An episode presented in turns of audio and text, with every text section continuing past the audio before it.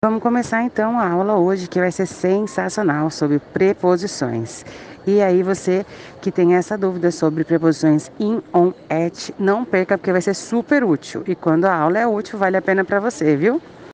Para entender a preposição, a gente precisa saber que, primeiro, não se traduz, como eu falei para vocês, muito dificilmente você vai conseguir entender ela pela tradução, mas você vai conseguir entender ela pela palavra que vem depois. Ou seja, no inglês, você decide a preposição dependendo da situação em que você está.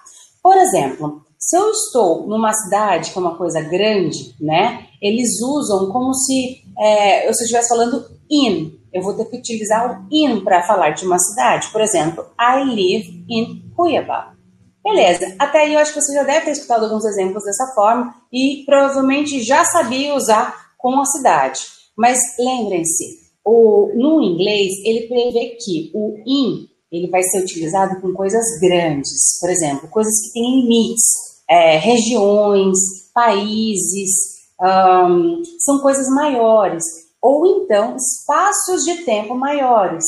Teacher, como é que eu falo é, no ano de 1920? In 1920. Ou então décadas. Décadas eu tenho que usar o in. In the 60s ou in the 70s, né? A década de 60, a década de 70. Então, com décadas, com anos, com coisas grandes de regiões, local, a gente vai utilizar o in. Essa é a regra geral, gente. Então, na hora que você for pensar no que, que você está falando, pensa se é uma coisa grande, né? Pensa se é uma coisa que tem limites. E aí você vai imaginar assim: eu estou num, numa casa, ela tem paredes, tem limites? É isso aí. Então eu uso in. I'm in my house now. I'm in my bedroom. Então, se, se for possível você ver walls, né, as paredes, você já sabe que tem limites. Então, provavelmente, ou deve-se usar o in. Existem algumas exceções, a gente vai falar sobre elas também. Então, o in é utilizado para espaços onde a gente percebe a limitação. Pode ser ela visível ou invisível, como a fronteira de um país. Ela é invisível, mas ela sabe, a gente sabe que ela existe. E ou uma casa, ou mais ainda quando você se sente imerso dentro de alguma coisa. Por exemplo, se você estiver dentro da piscina, você pode falar I'm in the pool.